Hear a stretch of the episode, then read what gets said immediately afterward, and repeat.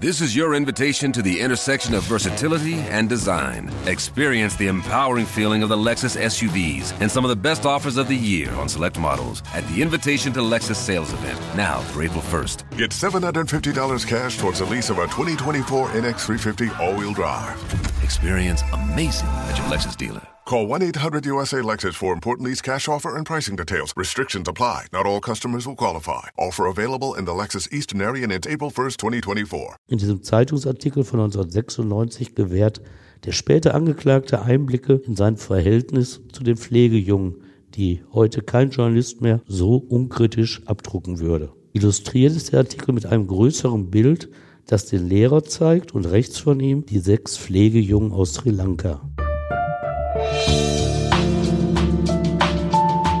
Der Gerichtsreporter. Spektakuläre Verbrechen aus NRW. Ein Podcast der WAZ.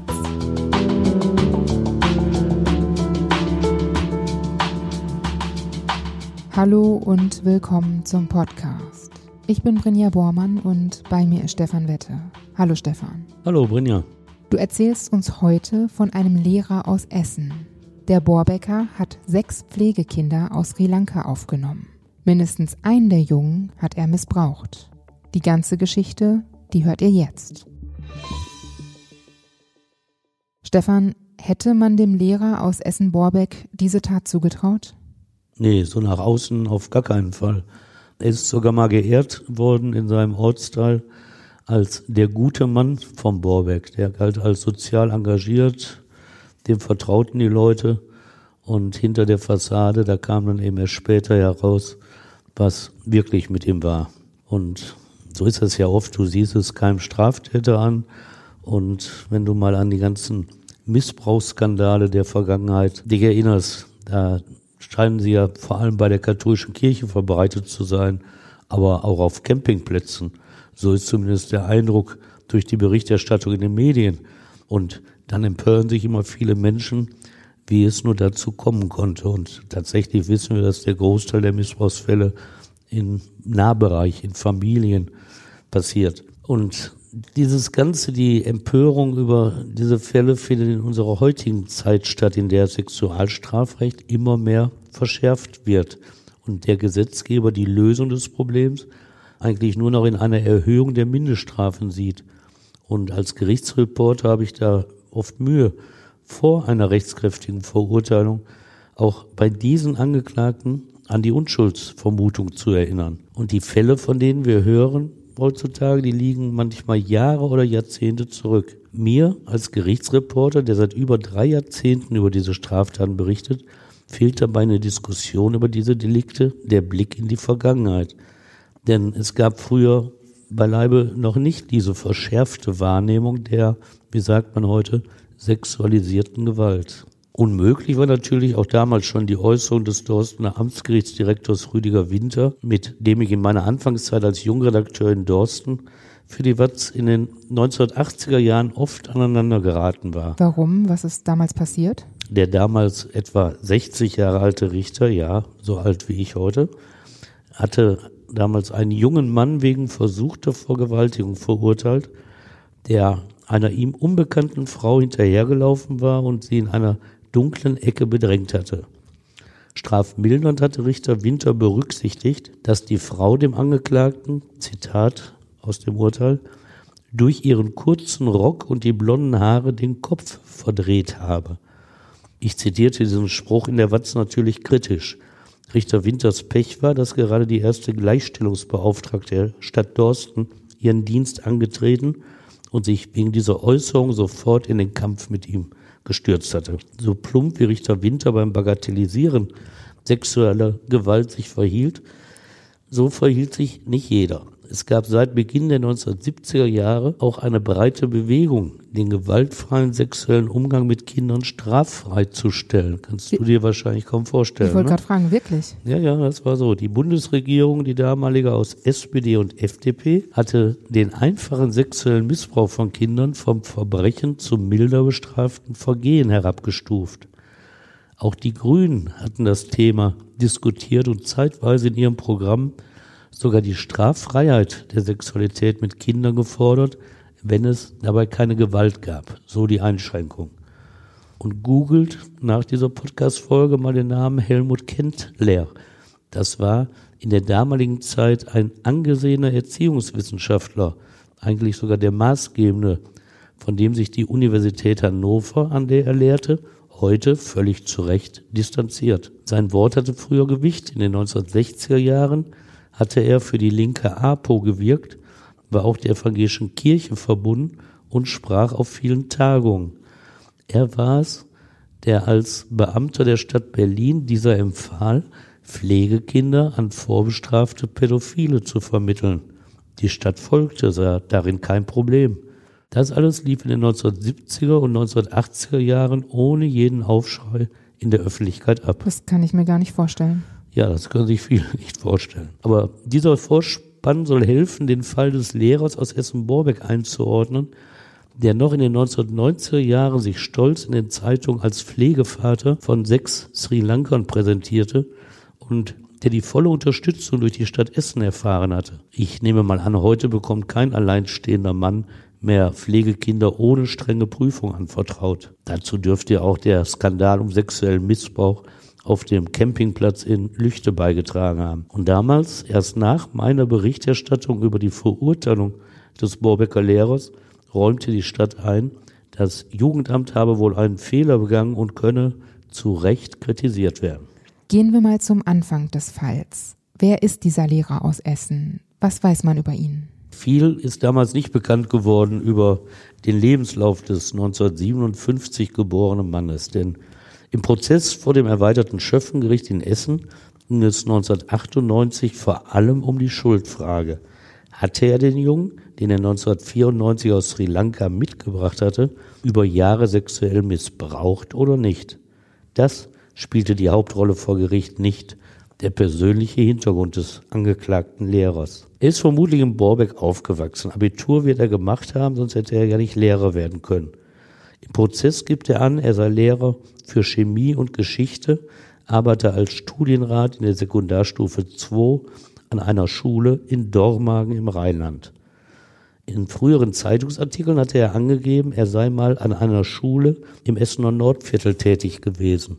Da muss er wohl irgendwann vom Lehramt an der Hauptschule zur Oberstufe eines Gymnasiums gewechselt haben. Geheiratet hat er auch. Jedenfalls spielte seine Scheidungsakte aus dem Jahr 1990 vor dem Essener Amtsgericht eine größere Rolle. Und während des Strafprozesses gegen ihn spricht er von einer aktuellen Lebensgefährtin, die ihm bei der Betreuung der Pflegekinder helfe. Verbürgt ist ein soziales Engagement. Eine Gruppe aus der Bürgerschaft des Essener Stadtteils Borbeck hat ihn deshalb mal mit dem Titel Der gute Mann von Borbeck ausgezeichnet. Dieses freundliche Lob bekommt nicht jeder Bürger des Stadtteils zu hören. Und wenige Wochen vor Prozessbeginn ist ein Bild von ihm in den Zeitungen zu sehen, das ihn gemeinsam mit dem Vorsitzenden der Sparkasse Essen zeigt. Der Lehrer hatte bei Optikern und Ärzten 4000 gebrauchte Brillen eingesammelt, um sie an Bedürftige in Sri Lanka abzugeben. Die Sparkasse hat ihm einen Scheck überreicht, damit er diese Brillen nach Sri Lanka transportieren konnte. Es ist anzunehmen, dass dem Sparkassenchef dieses Zeitungsbild peinlich war, als der Strafprozess vor dem Essener Amtsgericht begann. Aber das dürfte dem SPD-Landtagsabgeordneten Jürgen Thulke und dem Botschafter von Sri Lanka nicht anders ergangen sein. Auch mit ihnen hatte der Borbecker Lehrer sich für die Presse ablichten lassen. Damit hat wahrscheinlich ja auch keiner gerechnet. Nee, das mit Sicherheit nicht. Aber so ist es ja. Missbrauchstaten ereignen sich meist im Verborgenen, werden nicht öffentlich.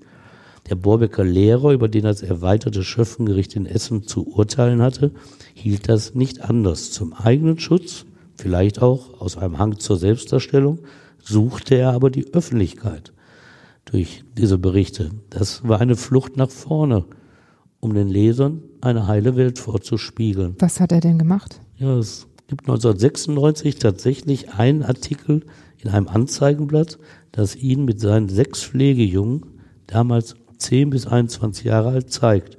Die Überschrift Kinder aus Sri Lanka fanden ein Zuhause. Heute kennen wir alle den Missbrauchsfall von Lüchte, einer 9200 Einwohner zählenden Stadt im nordrhein-westfälischen Kreis Lippe. Es galt zu Recht als Skandal, dass das Jugendamt einem Alleinstehenden auf einem Campingplatz wohnenden Mann die Pflegschaft über ein sechs Jahre altes Mädchen anvertraut hatte. Undenkbar, dass der Mann aus Lüchte das Zusammenleben mit einer Sechsjährigen in den Medien ausgebreitet hätte. Ganz anders der Lehrer aus Essen-Borbeck damals in den 90er Jahren. In diesem Zeitungsartikel von 1996 gewährt der später Angeklagte Einblicke in sein Verhältnis zu den Pflegejungen, die heute kein Journalist mehr so unkritisch abdrucken würde. Illustriert ist der Artikel mit einem größeren Bild, das den Lehrer zeigt und rechts von ihm die sechs Pflegejungen aus Sri Lanka.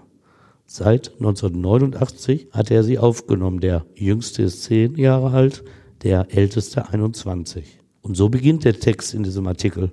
Wie kommt ein Essener Gymnasiallehrer an sechs Pflegekinder aus Sri Lanka? Diese Frage überrascht. Dann folgt der Name des Lehrers. Überrascht ihn nicht. Er schmunzelt. Das hat sich einfach so ergeben, meint der 39-Jährige. Wie auch immer. Kinder brauchen eine feste Bezugsperson. Zwar muss ich immer auch ein wenig Mutter sein, doch hat sich alles bis jetzt gut geregelt. Er sagt, das hat sich so ergeben, aber was heißt das denn konkret? Wie bekam er Kontakt zu den Kindern? Ja, das berichtet er weiter. Den ersten Kontakt habe er bekommen, weil er an seiner Hauptschule im Essener Nordviertel für die Flüchtlingskinder aus Sri Lanka zuständig gewesen sei. Er sei dann gebeten worden, einen vernachlässigt wirkenden Jungen bei sich für ein paar Tage aufzunehmen. Das habe er gemacht und mit Einverständnis des Jugendamtes der Stadt Essen eine Pflegebeziehung zu dem Jungen aufgebaut. In einem Nebensatz ist auch die Rede von seiner Lebensgefährtin. Dann geht es um seine Kontakte zum Botschafter von Sri Lanka und von seinem Vorstandsposten in der deutsch-lankanischen Kulturgesellschaft. Im Text ist auch die Rede von der ersten Liebe der Jungen und was, Zitat, der Vater dazu sagt. Der Lehrer, den die Jungen Vati nennen, gibt gerne Auskunft in diesem Artikel. Es ist interessant, aber auch anstrengend, diese erste Liebe zu beobachten, denn natürlich dürfen die häuslichen Pflichten nicht vernachlässigt werden. Wer da an Böses denkt, wird direkt belehrt, dass es bei diesen häuslichen Pflichten um die Hausarbeit geht. Zitat Der Sieben-Männer-Haushalt kommt, so der Lehrer stolz, ganz ohne Haushaltshilfe oder Putzfrau aus. Wann zerbricht denn dieses heile Bild, das man bis jetzt von dem Lehrer und seinen sechs Pflegekindern hat? Das war im November 1997. Das ist das Ende der Idylle des Sieben-Männer-Haushaltes. Denn einer dieser Männer ist weg. Der 19-Jährige, drei Jahre vorher, 1994 nach Borbeck gekommen, reist aus und geht zu einer befreundeten Familie. Ihr erzählt er von jahrelangem sexuellen Missbrauch durch den Lehrer. Gemeinsam beschließen sie, zur Polizei zu gehen und Anzeige zu erstatten. Klar, dass diese Familie ihn zunächst aufnimmt. Elf Monate dauert es danach, bis am 15. Oktober 1998 die Hauptverhandlung gegen den jetzt 41 Jahre alten Lehrer vor dem erweiterten Schöffengericht am Amtsgericht Essen eröffnet wird. Elf Monate, in denen der junge Sri Lanka sich einer Schlammschlacht mit üblen Anfeindungen ausgesetzt sieht. Warum denn der Junge? Ja, das hat der Lehrer angezettelt, der gute Mann vom Borbeck, der auf seiner Visitenkarte übrigens den Zusatz ehrenamtlicher Richter am Amtsgericht Essen stehen hat. Versetz dich mal in die Rolle dieses jungen Mannes. Seit vier Jahren lebst du in dem eigentlich fremden Land und hoffst auf Gerechtigkeit durch das Amtsgericht Essen obwohl dein Gegner dort Richter ist, wenn auch ehrenamtlicher, also Chefe. Ich glaube, wenn mir das im Ausland passierte, hätte ich nur wenig Vertrauen zur Justiz. Immerhin hat er mit Rechtsanwalt Peter Karaiskas einen engagierten, jungen Rechtsanwalt als Nebenklagevertreter an seiner Seite. Und Staatsanwältin Birgit Jürgens vertritt die Anklage. Sie ist vor Gericht nicht gerade für Zurückhaltung bekannt. Aber den ersten juristischen Problemen muss sich der Sri Lanka vor Prozessbeginn stellen. Was ist passiert? Ja, sobald dem Lehrer die Anzeige seines ehemaligen Schützlings bekannt wird, beginnt er eine Schmutzkampagne.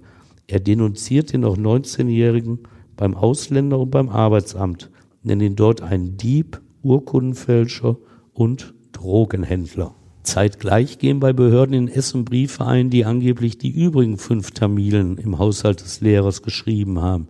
Sie schwärzen ihren ehemaligen Mitbewohner an, werfen ihm Verstoß gegen das Ausländerrecht vor. Der Lehrer ist in einer starken Position, denn anders als bei den Mitbewohnern ist der rechtliche Status des Anzeigerstatters, also des 19-Jährigen, sehr unsicher. So gab es nie eine Pflegeerlaubnis für seinen Aufenthalt beim Lehrer. Der hat ihn nämlich als Profispieler einer Randsportart nach Essen geholt und nie beim Jugendamt angemeldet. Wie konnte das denn passieren? Ja, Amtsleiter Dieter Grese hatte das damals in einem Watzgespräch mit mir zu erklären versucht. Zitat, bei dem Lehrer ging viel raus und rein an tamilischen Jugendlichen. Da hat unsere Mitarbeiterin den Überblick verloren. Ja, so war das damals. Aber der junge Mann, der hielt diesem Druck stand. Der Druck wurde noch dadurch verstärkt, dass sich Mitglieder der vermeintlich besseren Gesellschaft für den Lehrer stark gemacht hatten. Der Lehrer, der muss wohl ein Mann mit zwei Gesichtern gewesen sein. Das geht zumindest aus dem Brief einer Nachbarin des guten Mannes von Borbeck hervor. Bereits am 24. März 1997, ein halbes Jahr vor Flucht und Anzeige des Pflegesohnes, hatte die Witwe an den Essener Jugendamtsleiter Dieter Grese persönlich geschrieben.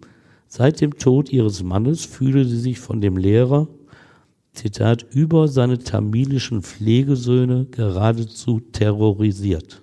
Sie führt dann laute Musik zu nächtlicher Zeit, Beleidigungen und Sachbeschädigungen an. Und das alles kreidet sie den jungen Männern an. Aber in dem Brief finden sich bereits Hinweise, die eigentlich strenge Kontrollen durch die Behörde nötig gemacht hätten. Was waren das für Hinweise? Ich zitiere mal aus diesem Brief der Frau an das Jugendamt. Der Lehrer sieht zu, wie ein Pflegejunge einen Ast nach mir über den Zaun wirft und nimmt ihn nach dieser Tat liebkosend in den Arm. Sie erzählt auch, dass ihre erwachsene Tochter beschuldigt werde, einen der Jungen, Zitat, widerlich belästigt zu haben. Und dies, so hat sie erfahren, habe der Junge angeblich schriftlich bei einem Notar hinterlegt. Die Nachbarin berichtet weiter von einem ihrer Bekannten, der sich bei den Grünen durchaus für Ausländer engagiere und der den Borbecker Lehrer gut kenne. Die sind ihm ja hörig, habe er ihr mal fassungslos gesagt. Das sind ja alles Hinweise, die heutzutage sofort den Anfangsverdacht des Missbrauchs auslösen würden, aber damals nichts. Und abschließend teilt sie dem Jugendamtsleiter mit, dass nach ihrer Wahrnehmung der Lehrer im Haus der Boss sei, gegenüber Behörden und anderen öffentlichen Stellen, aber extrem freundlich bis devot auftrete. Leid tun mir die tamilischen Jungen, schreibt sie weiter. Ich bin überzeugt, dass, wenn er eine Pfleg- und Vormundschaft über deutsche Jungen hätte, diese ihm längst entzogen wäre. Wie reagierte das Jugendamt darauf? Keine Ahnung. Dass es überhaupt reagiert hatte, ist im Prozess nicht bekannt geworden. Aber ich nehme an, wenn es reagiert hätte, dann wäre uns das bekannt geworden. Als die Verhandlung dann am 15. Oktober 1998 endlich startet, umfasst die Anklage von Staatsanwältin Birgit Jürgens sechs Fälle des sexuellen Missbrauchs. Der junge Mann hatte von weit mehr Fällen gesprochen. Die Anklägerin glaubt aber, sich auf diese ihrer Ansicht nach gut zu beweisenden Vorwürfe konzentrieren zu können. Was sagt der Angeklagte zu den Vorwürfen? Der 41-Jährige weist alle Punkte der Anklage zurück. Er erinnert an sein soziales Engagement. Dies allein sei der Grund, warum er die Jungen aufgenommen habe. Äh, keineswegs sexuelles Interesse. Er betont auch richtigerweise, dass keines der anderen Pflegekinder ihn belaste. Sie alle seien von der Polizei gefragt worden, doch nicht einer von ihnen habe erzählt, er sei missbraucht worden. Und keiner sage, dass dem anderen Jungen, dem 19-Jährigen, im Hause des Lehrers etwas passiert sei. Er widerspricht auch nachdrücklich dem unterschwelligen Vorwurf, homosexuell zu sein. Das ist nicht wahr. Ich bin nicht schwul erzählt er vor Gericht. Er erinnert in dem Zusammenhang an seine geschiedene Ehe und an seine aktuelle Lebensgefährtin. Im Grunde wiederholt er vor Gericht, was er schon im Vorfeld über den jungen Mann gesagt hatte, dass dieser mit Drogen gedealt habe. Außerdem wirft er ihm Betrug mit der Kreditkarte des Lehrers vor. Gibt es dafür Beweise? Nein, nichts davon ist zu beweisen, wie sich dann später zeigen wird. Aber so hat er seine Chance genutzt, den 20, den jetzt 20-Jährigen in ein schlechtes Licht zu stellen. Was sagt denn der junge Mann dann vor Gericht? Ja, So ist ja der Ablauf bei Gericht. Nachdem der Angeklagte was gesagt hat, kommt erstmal der Hauptbelastungszeuge. Das Gericht hört also den jungen Mann. Er hat die deutsche Sprache im Ruhrgebiet gelernt und formuliert also ziemlich direkt. Er ist ein Schwein, sagt er, beleidigt zu den Angeklagten mal nebenbei zu Beginn seiner Aussage. Und er begründet das. Nach drei Tagen musste ich zu ihm ins Bett. Es fällt dem jungen Mann schwer, über Sexualität zu reden, aber er ringt sich dazu durch. Jahrelang sei er sexuell durch den Lehrer missbraucht worden, sagt er, manchmal mehrfach am Tag. Oft habe der Lehrer ihm gedroht, ihn in einigen Fällen auch geschlagen. Es scheint ein perfides System gewesen zu sein. Er erzählt, dass er zum Notar musste. Da habe er 1996 ein Schuldanerkenntnis über 25.000 Mark unterzeichnen müssen. Wofür? Zitat des Jung. Der Lehrer sagte, dies seien die Kosten, die ihm durch mich entstanden sind. Die Rückzahlung sei auch ein gutes Druckmittel für den Angeklagten gewesen. Das sind Methoden, wie wir sie vom Menschenhändlern kennen. Was er dazu sagt, dass die anderen Sri Lanka beteuerten, sie seien nie missbraucht worden, das stimmt nicht. Alle sind missbraucht worden. Das ist wie im Puff. Bei einem seiner Besuche in Sri Lanka habe der Lehrer sich auch seinem Bruder, also dem des 20-Jährigen, genähert. Das habe dieser ihm in einem Brief berichtet. Es steht dann ja Aussage gegen Aussage. Wem glaubt das Gericht? Ja, eine echte Schwierigkeit, weil wenn Aussage gegen Aussage steht und du sonst nichts hast, dann bleibt nur aus Zweifel den Angeklagten freizusprechen. Und Staatsanwältin Birgit Jürgens zeigt noch im Gerichtssaal 141, dass sie mit dem bisherigen Ermittlungsergebnis nicht zufrieden ist. Sie kündigt weitere Ermittlungen an und präsentiert aber die Scheidungsakte des Angeklagten aus dem Jahre 1990. Aus ihr gehe hervor, dass der Lehrer in den 1980er Jahren einen deutschen Jungen mehrfach missbraucht haben soll. Solche Vorwürfe sind schon vorher bekannt geworden, bevor die Pflegekinder aufgenommen wurden? Ja, aber im Scheidungsverfahren. Und das Familiengericht, wo es läuft, ist nicht verpflichtet gewesen, das weiterzumelden. Das war damals übrigens weit verbreitet äh, und hieß immer, dass die Missbrauchskarte gezogen wird. Wenn du also eine Scheidungsauseinandersetzung hast und Unterhaltsauseinandersetzung, dass dann oft vorgetäuscht Missbrauchsvorwürfe erhoben werden. Ist das denn heute auch noch so, dass das nicht weitergegeben werden muss? Das weiß ich jetzt nicht. Ich nehme an, dass aber die Beteiligten selber vielleicht heutzutage mehr Interesse daran haben, das weiterzugeben. Aber so oder so, es ist damals nicht weiter verfolgt worden und so galt er von der Papierform her natürlich fürs Jugendamt als geeignet, Pflegejungen aufzunehmen. Ja, strafrechtlich ist das damals auf keinen Fall verfolgt worden und Staatsanwältin Jürgens sagt jetzt, ich werde diese Vorwürfe von damals aufklären. Und leere Drohungen sind nicht ihre Sache. Nach dem ersten Prozesstag beantragt und bekommt sie beim Amtsgericht den Beschluss, das Haus des Lehrers durchsuchen zu dürfen. Am dritten Prozesstag, es ist der 23. Oktober 1998, präsentiert sie dem Gericht die Ergebnisse der Durchsuchung mit einer gewissen Befriedigung. So habe ich damals in der Watz geschrieben. Aus ihrer Sicht hatte sich der Besuch gelohnt. Auf den Richtertisch legt sie 31 Hefte der Zeitschrift Playgirl, die sie im Schlafzimmer des Angeklagten gefunden hat. Im Inneren sind Fotos wohlgeformter Männerkörper zu sehen. Keine Kleidung stört den Blick des Betrachters. Geplant war diese Zeitschrift Playgirl übrigens mal als Gegenentwurf zum Playboy – und sollte eigentlich heterosexuelle Frauen ansprechen.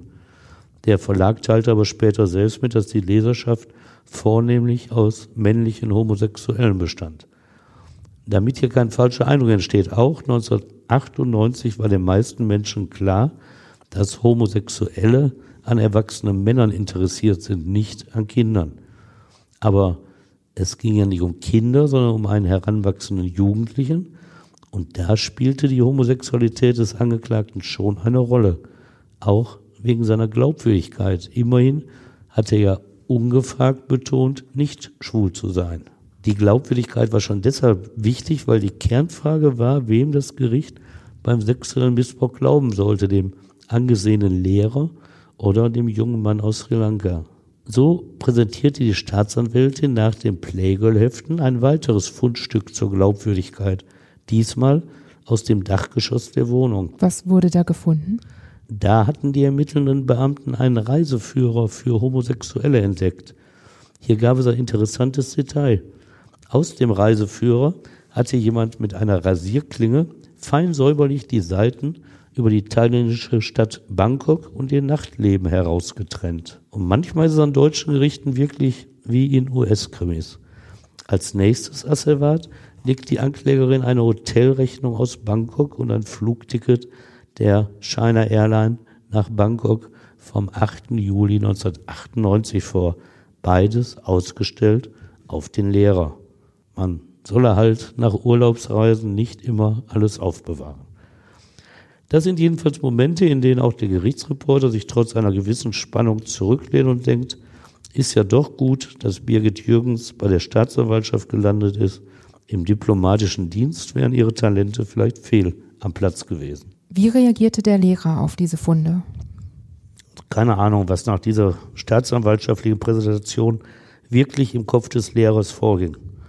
Aber besonders peinlich, wenn man das steigern darf, war auch noch ein weiterer Fund, diesmal im Nachttischchen des Lehrers. Birgit Jürgens breitete auch diesen auf dem Richtertisch aus. Es war ein Stapel Fotos. Alle Bilder zeigten männliche Füße, nicht mehr.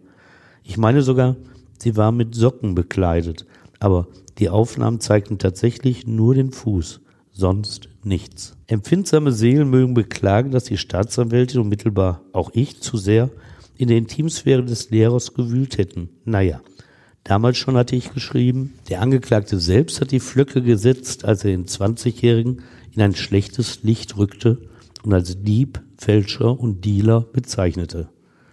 Mit Kritik muss der Reporter leben. Schon einen Tag nach dem Prozessauftakt erhielt die Watz den Brief eines Esseners, der ebenfalls sozial engagiert war, nicht in Sri Lanka, sondern in Afrika. Er war mit meinem Artikel sehr unzufrieden. Er schreibt, Schlagartig wurde mir klar, wozu Berichterstattung in der Lage ist. Hier wird eine bis dahin unbescholtene Person systematisch fertig gemacht. Der Leser führt das weiter aus, wirft mir Vorverurteilung vor und wird dann grundsätzlich. Wie konnte die Redaktion ein solches Machwerk von Ette passieren lassen? Mein Kürzel Ette hebt er immerhin fett hervor.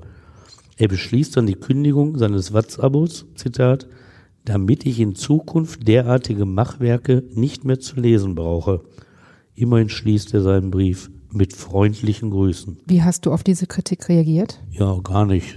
Das war ja polemisch und die späteren Ereignisse haben dann ja wieder er mich bestätigt. Aber ich war da auch nicht alleine mit. Auch Peter Kareiskas, Anwalt des 20-Jährigen, hatte damals berichtet, dass im Vorfeld viel Druck aus der sogenannten besseren Gesellschaft auf ihn ausgeübt worden sei. Zurück zum Prozess. Auf die Fundstücke der Hausdurchsuchung reagierte der gute Mann aus Borbeck schweigend. Offenbar hatte sein Verteidiger Wolfgang Küpper-Fahrenberg ihm dazu geraten, erst einmal den Mund zu halten. Denn es gab Beratungsbedarf zwischen dem Angeklagten und seinem Verteidiger, der von den Playgirl-Heften kaum etwas gewusst haben dürfte.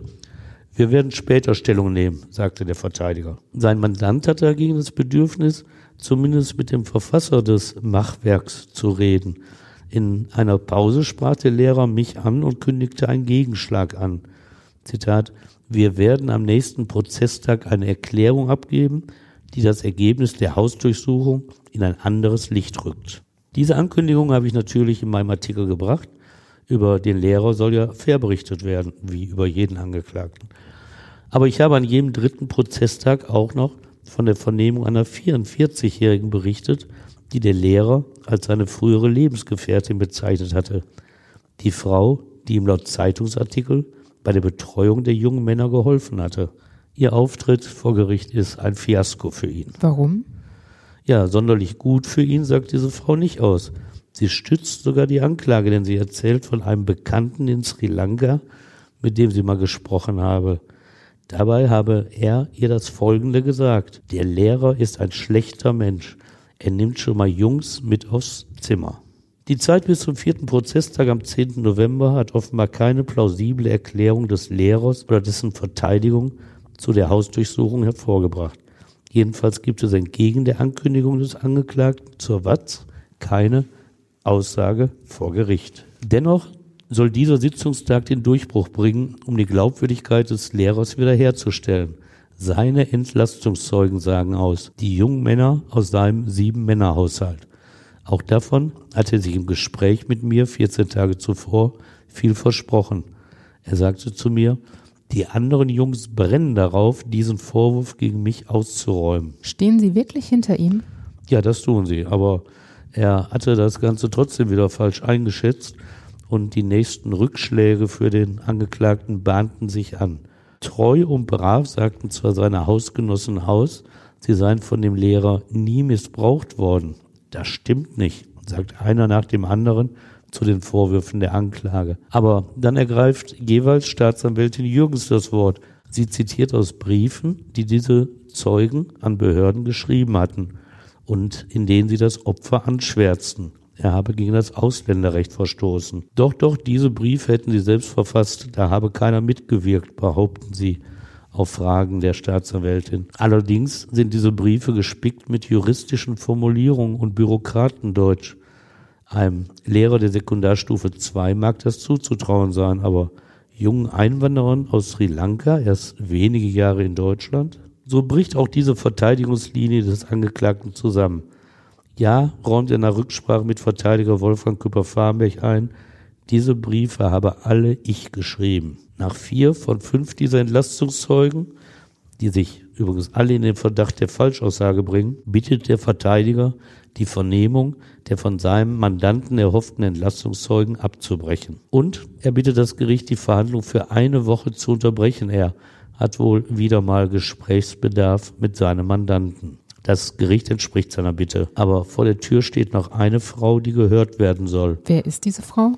Das ist die 51-Jährige, zu deren Familie der junge Sri Lanka sich 1997 gerettet hatte. Sie erzählt, wie sehr der Angeklagte versucht habe, Druck auf den Jungen auszuüben, damit er die Anzeige zurückziehe.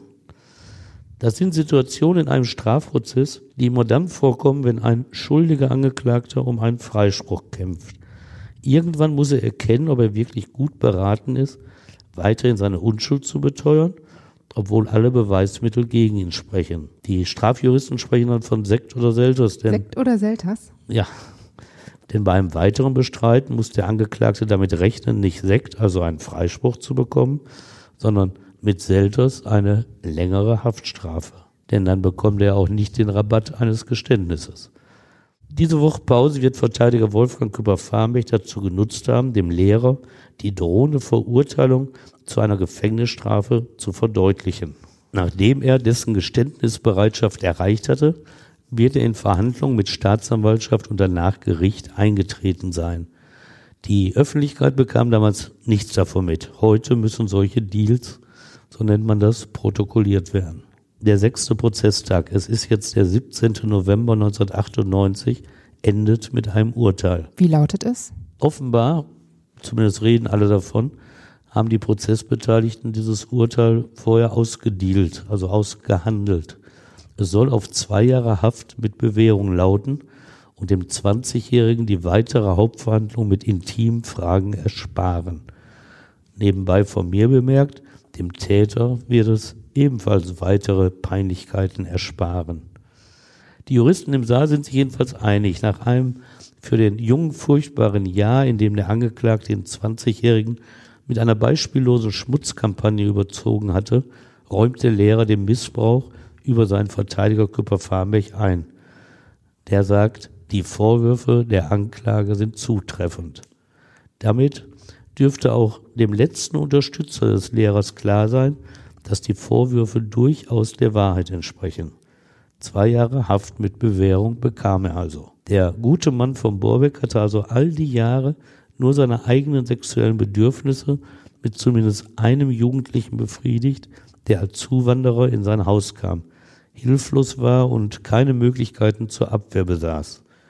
Der Lehrer hatte seine Macht ausgespielt, seine guten Beziehungen zu einflussreichen Menschen in Essen. Obwohl viele der Beweise gegen den Angeklagten sprachen, war das Risiko eines Freispruchs natürlich immer noch da. Und deshalb stimmte letztlich auch die Staatsanwältin der Absprache zu. Zum Deal gehörte, dass sie ausdrücklich versicherte, die falschen Verdächtigungen des Lehrers gegen den 20-Jährigen strafrechtlich nicht zu verfolgen. Dennoch hatte die Anklägerin den Kaffee auf. Im Plädoyer sah sie die von ihr selbst beantragte Bewährungsstrafe kritisch. Sie sagte, er hat den Jungen gnadenlos verfolgt und hätte auch ohne Geständnis überführt werden können. Aber ebenso wie später das Gericht sah sie es als entscheidend an, dass der 20-Jährige durch das Geständnis als voll rehabilitiert gelte. Wichtig sei auch, dass der Lehrer bei einer Strafe von über einem Jahr seinen Job als Beamter verliere. Opferanwalt Peter Karaiskas störte sich ebenfalls am Urteilsspruch. Das ist nicht nachvollziehbar. Auch ihm war die Strafe zu niedrig. Zu Beginn dieser Folge hatte ich geschildert, dass die Wahrnehmung sexuellen Missbrauchs in der Vergangenheit ganz anders war als heute.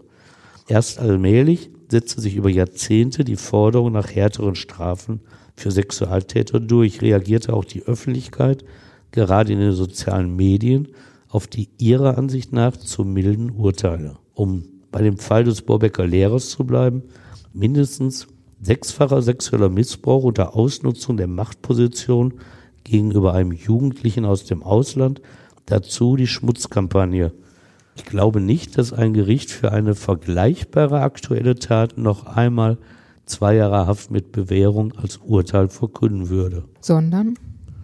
Ja, mit Sicherheit eine höhere, wobei heutzutage schon die Mindeststrafe höher ist, deshalb wird es höher ausfallen.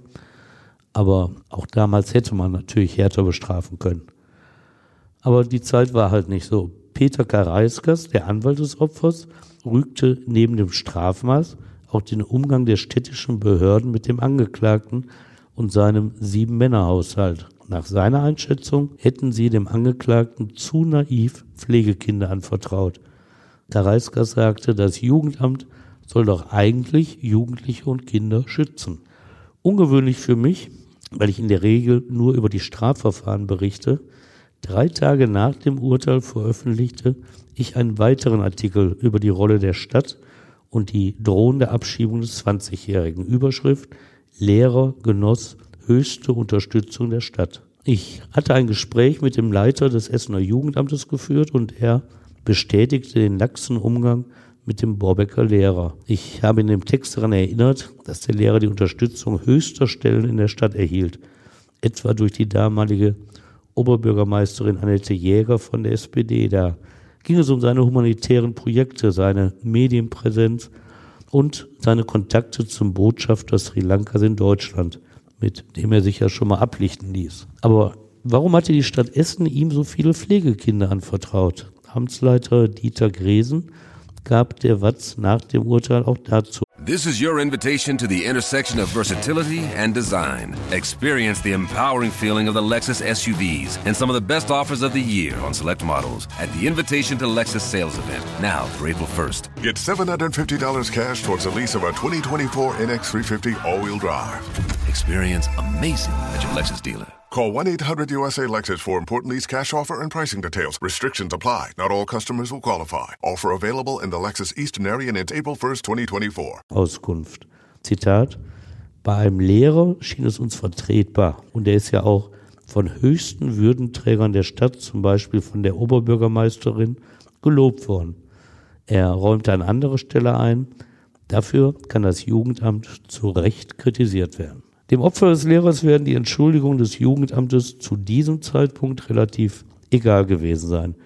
Vor dem Strafgericht hatte er zwar Erfolg gehabt, gerichtlich stand jetzt fest, dass er nicht gelogen hatte. Doch dem 20-Jährigen drohte nun die Abschiebung aus dem Land, das seit fünf Jahren seine Heimat war. Warum das denn? Aus rechtlichen Gründen. Er hatte keine richtige Aufenthaltserlaubnis gehabt und vorher hatte er wenig Schwierigkeiten gehabt mit seinem Aufenthalt konnte im Land bleiben. Das lag dann vermutlich auch an dem verurteilten Lehrer. Der besaß ja ein ausgezeichnetes Netzwerk an hilfreichen Personen und erwies sich auch als engagierter Fürsprecher. Außerdem hatte der Profivertrag im Sport dem Sri Lanka Sicherheit beschert und ihn vor der Zwangsreise in die alte Heimat geschützt. Aber auch der Vertrag mit seinem Verein lief aus und der einstige Fürsprecher hat natürlich kein gutes Wort mehr für ihn eingelegt. So ging der Kampf ums Bleiberecht über den Rechtsweg los. Mit Petition bemühte der Sri Lanka sich quasi auf dem Gnadenweg in Deutschland bleiben zu dürfen. Schwierig, schwierig. Durfte er denn dann bleiben? Zum Schluss durfte er tatsächlich in Deutschland leben. Er hatte nicht die Juristen, sondern schlicht sein Herz sprechen lassen und eine deutsche Frau geheiratet. Und so bekam er seinen Aufenthaltsstatus. Stefan, danke, dass du uns diesen Fall erzählt hast. Ja, habe ich gerne gemacht. Und auch euch danke fürs Zuhören. Wenn ihr mögt, dann bewertet uns auch gerne bei Apple Podcasts oder auch bei Spotify. Wir freuen uns über euer Feedback, gerne auch bei Instagram, YouTube oder per Mail. Und wir freuen uns natürlich auch, wenn ihr beim nächsten Mal wieder dabei seid. Bis dann. Ja, bis dann. Tschüss, danke fürs Zuhören. Macht's gut. Thank you.